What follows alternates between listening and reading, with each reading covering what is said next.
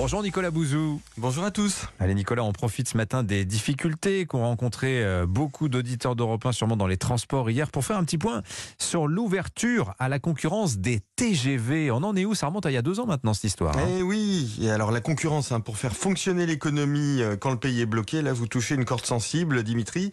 C'est en effet en décembre 2020 hein, que la SNCF a perdu le monopole sur les lignes LGV, les lignes euh, à grande vitesse. Ça fait un an à peu près, un peu plus d'un an que l'opérateur historique italien Trenitalia a investi une ligne, hein, la ligne Paris-Lyon-Milan. Eh bien, ça marche. Euh, En réalité, euh, ce que nous dit la théorie de la concurrence, c'est-à-dire que la concurrence est bonne pour l'économie, eh bien, ça se vérifie euh, avec cet exemple. Quand on regarde les tarifs sur cette ligne, ils ont été contenus, hein, alors même que les coûts d'exploitation ont explosé avec l'augmentation des prix de l'électricité, bien évidemment.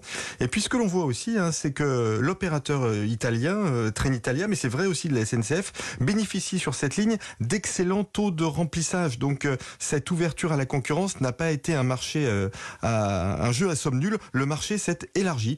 Ça veut dire d'ailleurs au passage que la concurrence est meilleure que l'avion bashing pour inciter à prendre le train. Bon, alors il y a cet exemple euh, effe- effectivement euh, percutant du Paris-Lyon-Milan. Est-ce que ça veut dire que la concurrence va se développer maintenant bah, sur d'autres lignes ferroviaires, Nicolas? Ah ouais, absolument. hein. Dès cette année, la compagnie Le Train, hein, elle s'appelle Le Train, elle est détenue par des capitaux privés, notamment bancaires.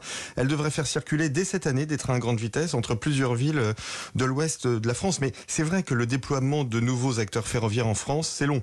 Alors c'est long déjà parce que c'est très coûteux d'exploiter euh, des trains notamment des TGV. hein. Un TGV d'occasion se négocie à plus de 30 millions d'euros. Il n'y a Wow. pas un très gros marché euh, d'occasion à la différence de ce que l'on voit dans le transport aérien et donc le coût d'entrée sur le marché euh, est très important. Et puis euh, l'autre élément, c'est que les péages en France, qui sont collectés par SNCF Réseau, sont très élevés et donc ça augmente hein, le seuil de rentabilité des, des nouveaux entrants. Bon, la concurrence se déploie lentement, trop lentement, mais je peux vous dire qu'elle est bonne du point de vue économique, elle est bonne du point de vue social et elle est bonne du point de vue écologique. Bon, on rajoutera qu'on la verra uniquement sur les lignes rentables, les petites lignes, tout ça. Effectivement, la concurrence, à mon avis, ça viendra pas. hein.